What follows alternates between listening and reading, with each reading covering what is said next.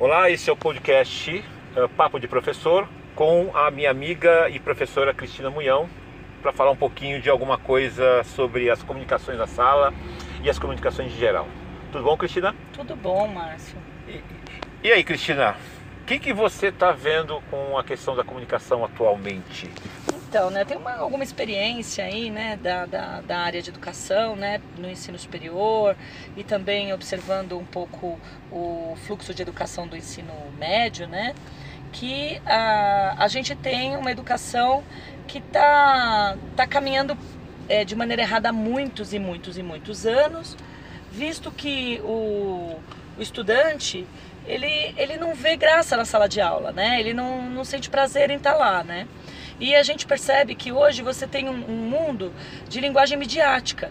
E essa linguagem midiática, é, ela está altamente é, ligada à questão transmediática, né, que é a convergência das mídias que, que o Henry Jenkins discute na obra dele, né, já em, é, em 2006, 2007 já se discutia isso. E, e, a sala de aula não, não, não conseguiu absorver isso. Nós temos modelos educacionais que ainda é, lembram Aristóteles, né, um falando, o outro ouvindo, né, e esse conhecimento que é passado na, na, na, educação, tanto do ensino superior quanto no ensino médio, é, é um conhecimento que existe no Google, né? Como é que você justifica para alguém que ele tem que ir para a escola se o conhecimento que ele pode obter na vida está no celular no bolso dele, né? Como é que você faz essa justificativa? Então acho que a gente tem que fazer uma grande reflexão sobre isso, né? Isso tem afetado diretamente a questão da educação do país, do país, não só do país, nosso país, mas dos outros países, do conhecimento em geral, de forma geral? Olha, o que, que a gente tem hoje, né? A gente tem um, um acho que as pessoas estão repensando a educação, porque assim, se eu quiser saber sobre alguma coisa, né? Eu preciso é, eu posso abrir um tutorial no, no YouTube, tá? Assim, é raro o que não tem um tutorial para você aprender, né? Hoje em dia você não tem é, barreiras com relação a isso. Desde você fazer o melhor hambúrguer até você aprender a mexer no software, você vai encontrar um tutorial, um texto, um artigo que vai te ajudar, né? Então, isso prejudica em que maneira? Né? Prejudica por quê? Porque a escola ainda insiste em passar esse conteúdo de outra forma. Então, o que, que a escola está prometendo hoje? Um negócio que eu sou super contra. A escola só promete diploma. Porque hoje você tem no ensino superior, principalmente no privado, é, entre aspas, né, a venda do diploma. Por quê? Porque o conhecimento, ele, claro que é adquirido ali com os profissionais e tudo mais, mas assim, o aluno, pelo conhecimento, ele não está lá, ele está lá pelo diploma. Então ele está lá só para, por exemplo, fazer prova, fazer concurso, fazer exames, essas coisas? Ou ele está lá para, eh, de repente, saber um pouco mais? Que é, é o caminho errado da educação, né? Vamos pensar no que é solicitado no vestibular e o, que é solicitado no vestibular, né? E qual é, é a realidade do aluno. Então eu vou fazer economia na USP. Aí eu tive que estudar as crateras lunares e o nome de cada cratera da Lua é, quando eu fizer economia, isso vai me servir? Né? Então, assim, começa daí, né? Os modelos de concurso, eu vou ser fiscal da Receita, mas eu tenho que saber é, uma fórmula matemática que eu jamais vou utilizar, entendeu? Eu tô falando dos concursos, quer dizer, tá tudo no caminho errado. Quer dizer, você é policial, mas eu tenho que passar no concurso é, sobre português ou matemática ou inglês questões, fazer análise sintática, por exemplo. Uhum. Tá? Imagina um, um, policial, por que, que ele tem que entender de análise sintática? Entendi. Talvez ele fosse um cara que tivesse que falar bem, por ser um policial, por ter, ser uma pessoa que exige um respeito na sociedade. Mas ele não precisa saber o que é um advérbio para ser um bom policial, né? Uhum.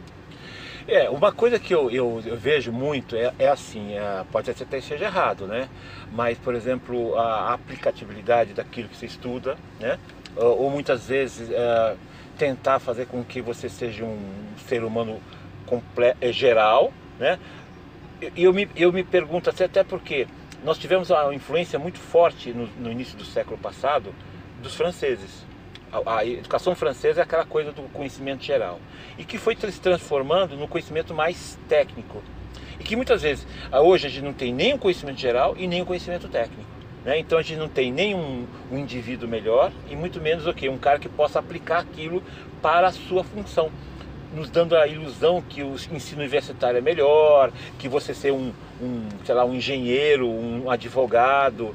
Então, algumas profissões, e é isso que eu queria entender para você, né, de, de você, é que até as profissões de nível superior estão nos obrigando para a gente trabalhar, né, os exames. O exame da ordem, por exemplo, é um.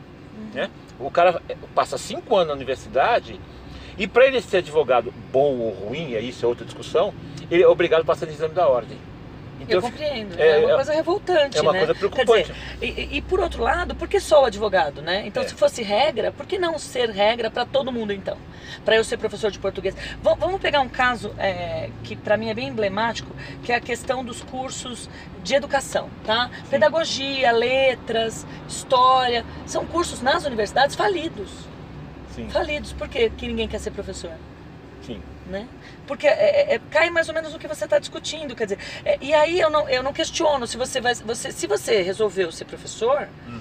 provavelmente você é uma pessoa que não serve para coisa melhor. É. Né? Então, assim, é claro que eu estou sendo irônica com isso, mas que dureza, né? Assim, você fez um teste como o exame da ordem para ser professor? Não. Para ser professor, você pode ter uma formação pela metade, você pode ser qualquer um. Então, eu acho que a gente tem um problema de linguagem é, que ele. E aí você pega, né, por exemplo, eu vou pegar um caso que me aconteceu outro dia. Eu uma de lavar o carro e um rapaz ele teve uma dificuldade tremenda de preencher um papelzinho para me dar o papelzinho na hora da lavagem do carro, né? Em compensação, ele sentou no meu carro, que era um carro automático, ele é, colocou rapidamente a marcha, ele abriu o celular dele, ele respondeu uma mensagem. É, então, esse rapaz é burro? Não. O, o que faltou para ele? Exatamente. A educação formal dele tá, tá, tá, tá machucada. Errado, tá então, assim, como que essa pessoa se educou para dirigir um carro mais complexo ou para dominar o, o, o, o, um celular, Sim. tá? Ou o sistema Android lá, sei lá, o, o Apple, não sei o que ele estava utilizando. Mas, assim, é, por que, que esse rapaz estava utilizando? Por quê? Porque essa linguagem e a sua acessibilidade está tornando. É, é aquilo. Vamos cair no, no que você falou. É, por que, que o cara tem que fazer o exame lá para ser advogado? Porque ele não está formando nem técnico, nem humanística, nem tecnicamente, nem humanisticamente. Porque o modelo da escola está completamente falido. E quando a gente não perceber essa simbiose, né, eu acho que aí a gente entra na pandemia. Sim. A gente entra na lição que a gente está tomando. Se a gente não tiver a simbiose, não dá para justificar, Márcio, hoje, você ir num médico e você marcou uma consulta. A consulta é daqui a 15 dias. Aí você passou no médico. Aí ele te deu um papel para você fazer um exame. Aí você marcou o exame. O exame é dali mais 15 dias. Aí você sai é, o resultado do exame sai dali 10 dias. Aí você consegue marcar um retorno no médico.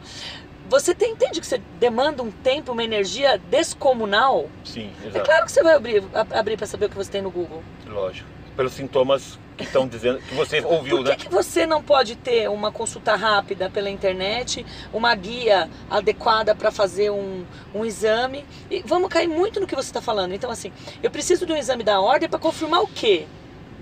Que eu não aprendi? Né? É uma coisa interessante. Outro dia eu fiz um questionamento com, com assim, ilação que a gente fala por aí, né?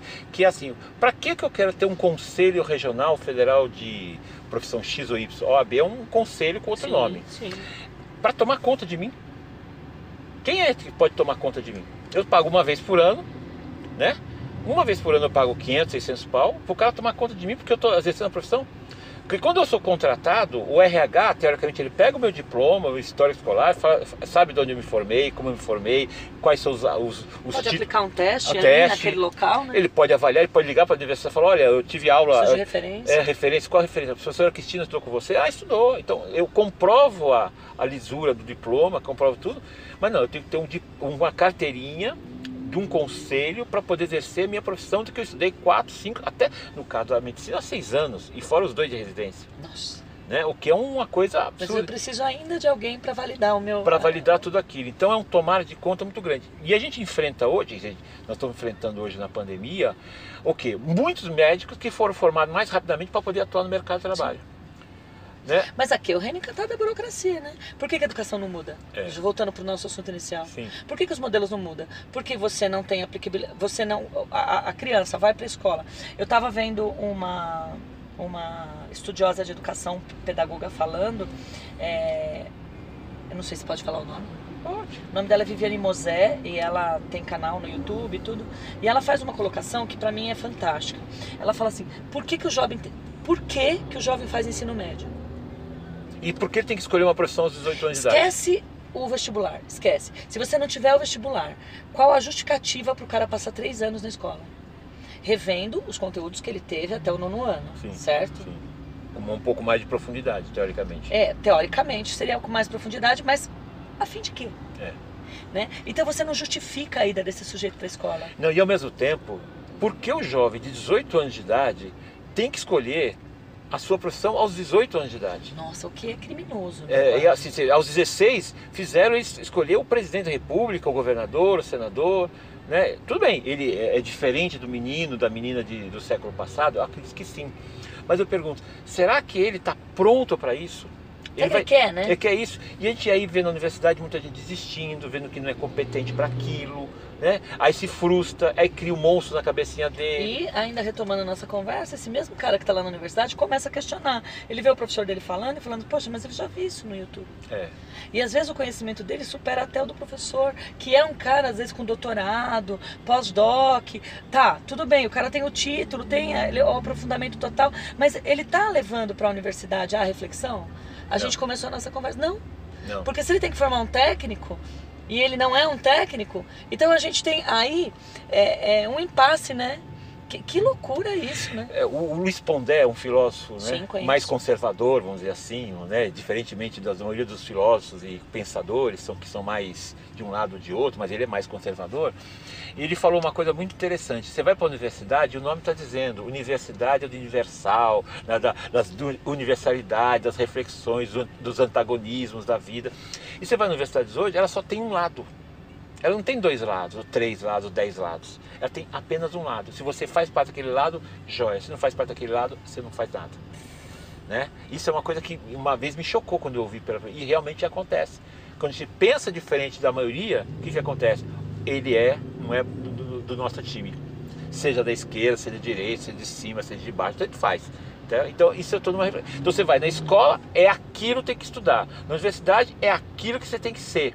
Se você não for aquilo, o que, que acontece? Você não segue a sua, a, sua, a sua formação profissional. Os caras vão te isolar, vão chamar de diferente. Então, e, e aí, é, como é que fica, né, essa moçada, né? Fico perguntando, ó, eu que tô perguntando pra você, Márcio. É, vamos perguntar. Então, o papo é- nosso é de professor, né? assim, como que fica o estudante que que quer fazer a reflexão e quer esse conhecimento um pouco mais elaborado?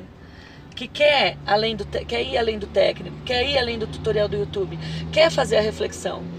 Como ele se sente nesse ambiente em que a única coisa que é cobrada dele, como você falou, é o lado. Sim. É só você ter um lado. Que aí você tem tudo. Que aí você tem tudo. Né? E tem tudo o que também, né? E, e hoje nós estamos vendo também a desvalorização total do conhecimento, né? Sim, sim. O conhecimento. Você é muito inteligente, você é de um outro grupo. É- é Mesmo que como você não se- seja o, o- Existe duas coisas. Você ter conhecimento hoje não te garante, ah, te garante o reconhecimento. Mas eu sinto também, Márcio, não sei Ah. se você sente, uma grande frustração de quem não tem. Ah, sim. Porque não é o diploma, tá? Não é nem isso. É realmente. é, no teu caso, que é doutor, por exemplo, mas assim, é você conseguir olhar é, sob uma perspectiva reflexiva a tua área, entendeu? E analítica a tua área. É, que, que você não vai ter no. Assim, é, o técnico não vai ter. Sim. Esse cara tecnicista que só que tem, que tem um lado só, que você acabou de levantar, não vai ter. Né? É, e esse cara se frustra e esse cara te odeia. Mas porque foi criado nele, na família dele, que ele tinha que ser algo a mais. Então, ele- o- ter algo, ter conhecimento é ter o diploma do nível superior. E eu não alcancei, então não sou. É, então não sou, eu sou, eu sou viciado, né? Ao mesmo tempo tem o outro lado, fala assim, eu só vou ser, mesmo tendo nível superior, quando tiver muito dinheiro. Né? E aí nunca tem muito dinheiro, nunca é. Então muito dinheiro não tem. Então, muitas vezes ele vai pro lado do, sei lá, do futebol, que dá muito dinheiro muitas vezes, mas quantos tem muito dinheiro? Eu me pergunto, quantos realmente ganham muito dinheiro? E muitas vezes não é o grande jogador que tem muito, tem muito dinheiro, não é o Neymar que é um baita jogador que tem muito dinheiro. Muitas vezes é o cara que teve um plano de carreira bem sucedido e que tem muito dinheiro. É. Né? Então você pega, por exemplo, outro dia eu estava ouvindo também o Vampeta, que eu acho hilário. Ele é um contador de história, um cara bem humorado. E ele fala assim: Eu não brigo com ninguém. Eu quero trabalhar, ganhar meu, meu alcatra no final do mês e tá tudo bem. Você vê que ele não tem conhecimento, mas ele tem um plano de vida, de carreira, de forma de viver, que ele fez ficar hoje um homem estável, né? É. Então veja só, então muitas vezes a gente briga e eu falo por mim, eu acho que por você também que eu te conheço, a gente briga, né? Por ter estudado, feito, dado aula, faz podcast, faz isso, faz aquilo, mas se a gente não tem, e aí a escola poderia ter ajudado a gente Poxa. a ter um plano de carreira, um plano de vida, né? Talvez os pais a gente não tiveram condições de nos ajudar naquele momento. É, e outra, a gente vive numa conjuntura, né, Ah. que nós estamos no cada um por si, né, Sim. ultimamente. A gente não tem aí um plano do governo para que você tenha uma estrutura, né? As empresas fazem o que querem com os funcionários, as escolas estão fazendo o que querem com os alunos, e a gente está muito cada um por si, né? É. Então nessa coisa da sobrevivência, né? Um canibalismo, né? É, na, na- na sobrevivência você vira mais um canibal. Mas essa coisa de ter um plano é muito importante. E aí entra nossa, voltando para nossa discussão inicial. É. É, é, que papel a escola tem nesse plano, né?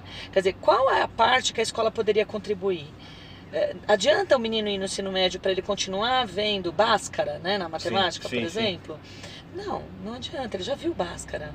Né? Agora a gente tem que fazer essa aplica- aplicar isso no mundo que ele vive. O, o exemplo que eu, dou para você, é assim, assim, a gente- quando a gente estuda matemática, eu sempre ouvia de um professor de estatística lá no- na saúde pública o seguinte: matemática é 1 mais 1 é 2.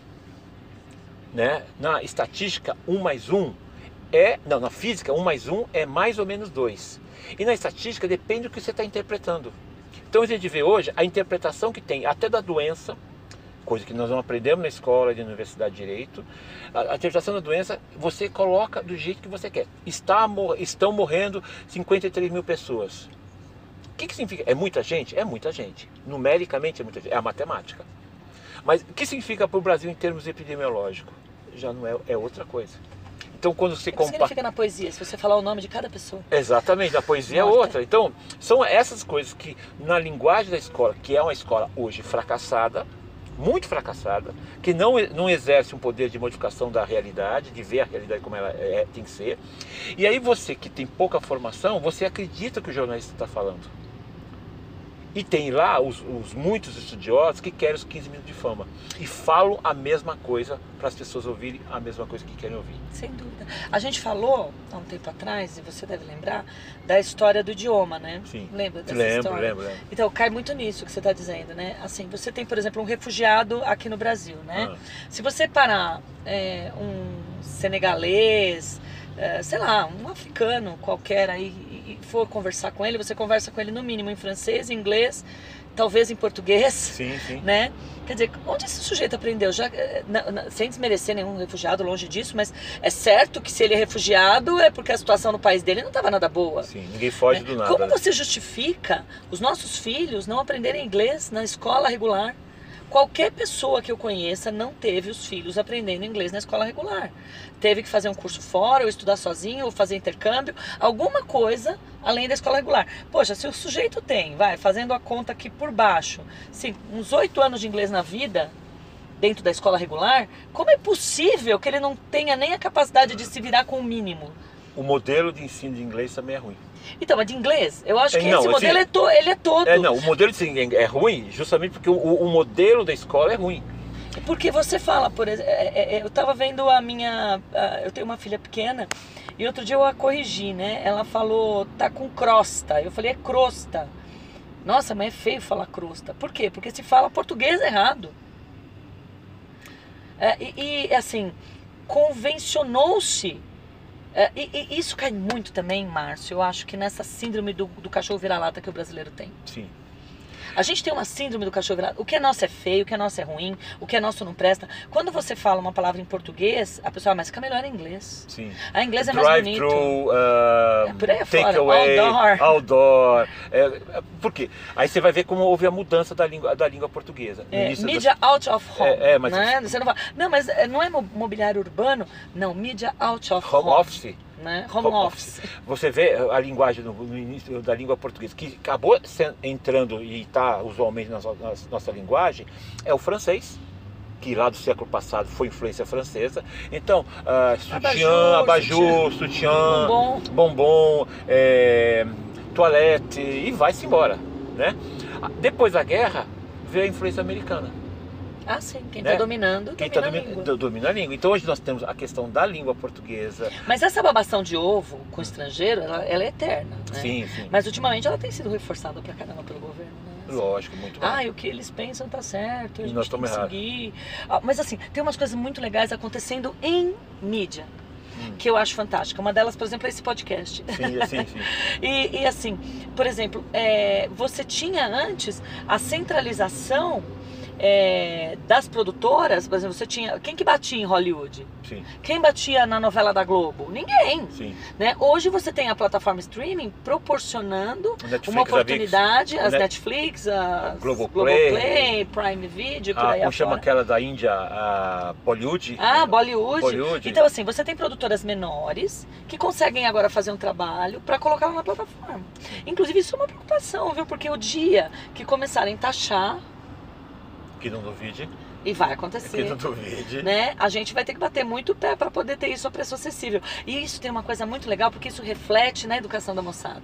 Por quê? Esse sujeito que não tinha dinheiro para ir ao cinema, inclusive foi tema do Enem, onde já se viu Enem ter tema cinema. Uma, uma pessoa comentou comigo, meu filho acho que foi quando era criança no cinema, agora que ele fez o Enem, ele fazia 10 anos que ele não ia no cinema. Uma pessoa pobre falou isso para mim, uma pessoa muito pobre. É, A Casper Libero, por exemplo, fez um vestibular um ano que falava sobre temas de cinema na língua portuguesa. Por isso que o aluno é diferenciado, Ah, sim. né? Aí- Muito Aí diferenciado. depende. Não estou né? dizendo que ele seja mais inteligente, mas é Mas diferenciado. aí no caso da Caspa, quem vai prestar? Quem pode pagar, né? Exatamente. Então, mas o Enem, né? O Enem não era para popularizar, né? Sim, e sim. tudo mais. É, o Enem, oficialmente, né? Oficialmente, ele foi criado para avaliar as universidades. Ah, sim. É, o- E hoje pelo- ele é, é por causa da Universidade Federal. ele- É, e aí houve umas mudanças, é, que eu não discuto ideologia, mas houve uma mudança é, ideológica, né? E que acabou mudando o papel do Enem. Então muita gente fala, ah, o Enem é um vestibular grande. Não, o Enem não foi feito para Não, ele foi feito para. Pra- Mas assim, é uma grande falácia também. É, É, uma é. grande falácia. Porque o Enem de verdade, ele não pode apresentar resultados ruins. Não, exato.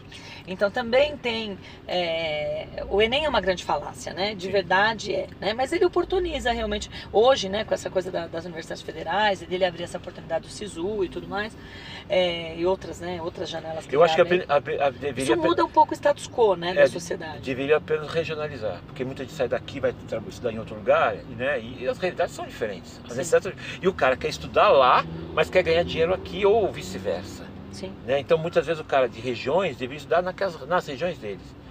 Porque ajudaria a região dele. Eu Não, muito. isso seria- ótimo, É. né? Existe uma discussão muito vasta sobre isso. É, e- Isso também não quer dizer que eu concorde com a Damares, não, que diz que a pessoa não pode estudar fora de casa porque tem que morar com os pais. não, Né? Isso eu achei a maior barbaridade que eu já ouvi de Não. uma ministra. não, isso- Mas assim, a maior não, é uma das maiores, porque são inúmeras as barbaridades. se entrar na fila tem um monte, né? Mas é, a questão é, você tem que regionalizar e você tem que popularizar, né? É, voltando às plataformas, né? Tá. Só, só para concluir aquele assunto da plataforma. Tá. Essa linguagem nova que esse jovem domina, Ah, ele, ele é, hoje ele foi oportunizada. E as pessoas que conseguem enxergar na plataforma, na internet, no Instagram, é, na- bom, nas redes sociais no geral, né? É, essas oportunidades, elas estão se destacando, destacando no mercado. Agora, nem todo mundo vai virar youtuber, né? Ah, e, já, e, e agora demorou para as pessoas perceberem, mas agora acho que tá. é, as pessoas sentiram, né? É, Não é, não é isso, eu não tenho que virar youtuber. Mas essa ferramenta pode ser minha amiga para eu estudar, essa ferramenta pode ser minha amiga para eu ter mais conhecimento, essa ferramenta é, oportuniza que a minha produtora menor possa vender um, um- uma, é, um- conteúdo, como a gente está fazendo um conteúdo agora, que é um conteúdo mais alternativo. Eu, eu posso oportunizar isso né, numa plataforma. Né? É, isso para mim é linguagem midiática, Márcio. Isso é, é conseguir, é, eu, eu, eu falo muito para os meus alunos, é, é deixar de rolar na onda para surfar na onda. Você, você dá Só, aula. só para concluir, Tá. é assim, é, o que, que é deixar de rolar na onda para surfar na onda? Eu saio de mero usuário para começar a entender o funcionamento dessas coisas todas. Interagir tudo. A interação É, das coisas. É, e aí integralizar o conhecimento formal, que não tem jeito, porque essa educação, a gente começou essa discussão falando sobre isso, que a educação está no modelo completamente errado e não, é, não sou eu nem você que vamos conseguir mudar isso agora, nesse momento. Mas justamente essa moçada que vem vindo, né? Sim.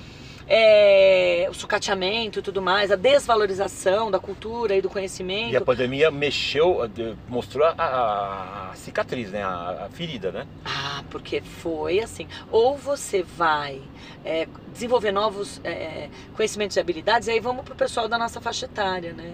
Pessoal mais velho. Sim.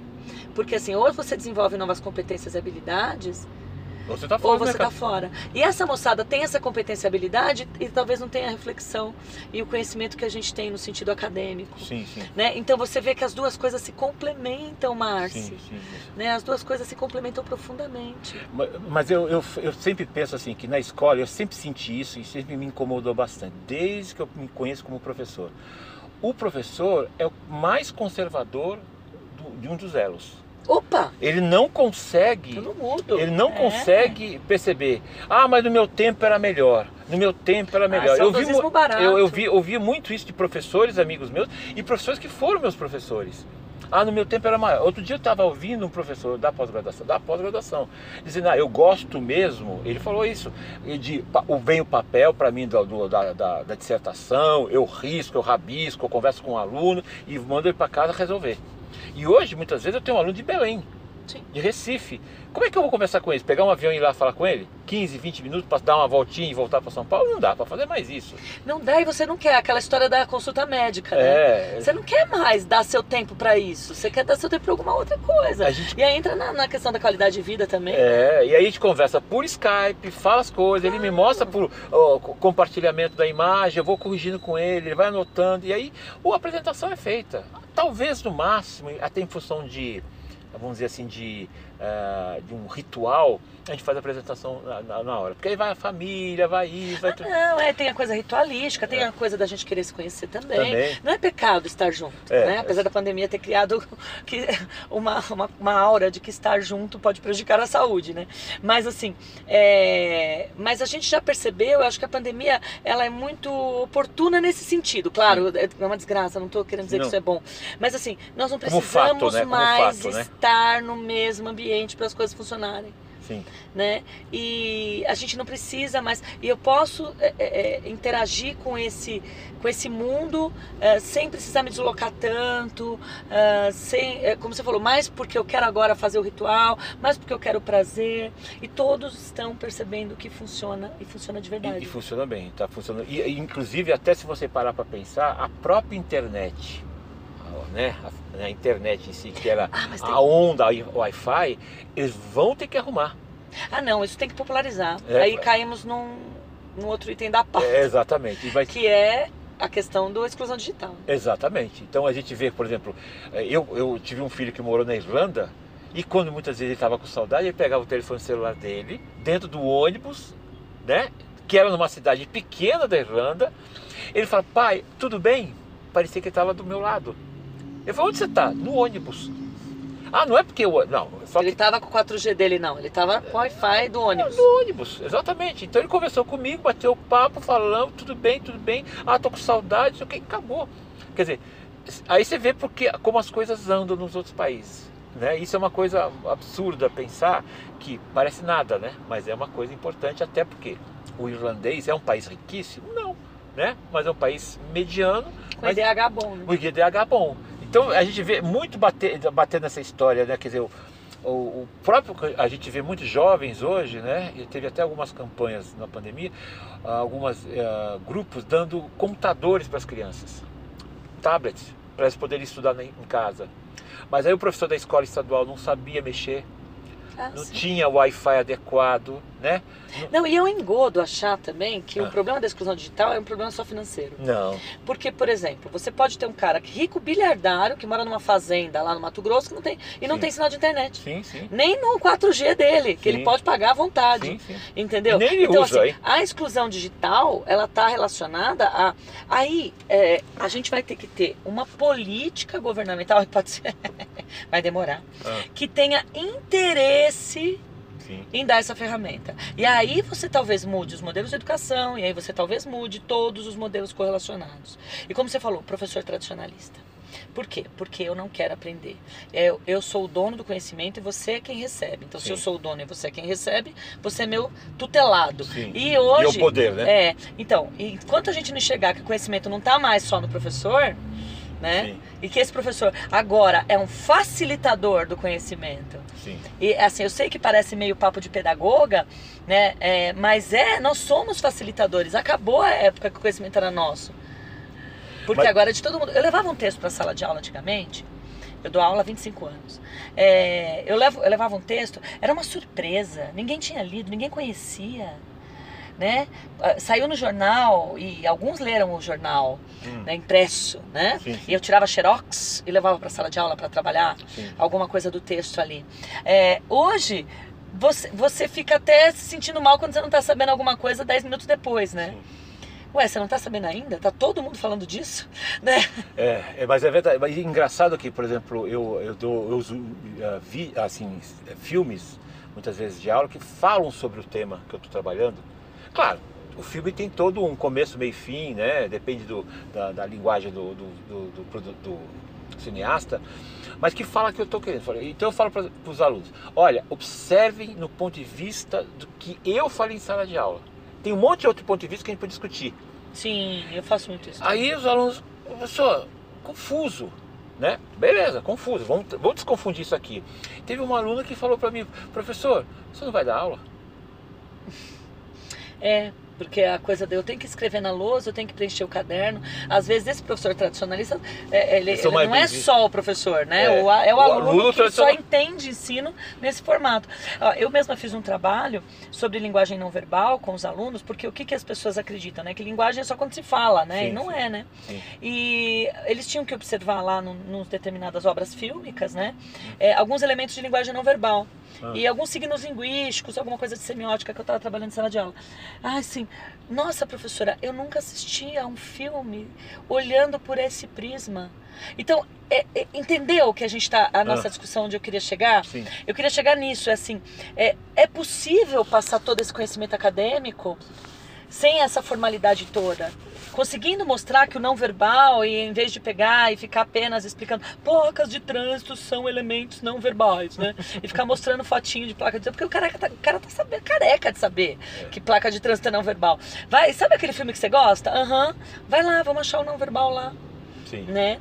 E. Ah, não gosto desse filme, tá, mas então vai assistir esse O aqui. publicitário faz muito isso, né?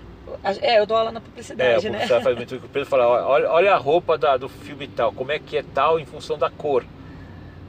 Nunca tinha. Eu, eu falo, eu não tinha percebido, mas ele fala, olha, é verdade. Olha as letras da propaganda.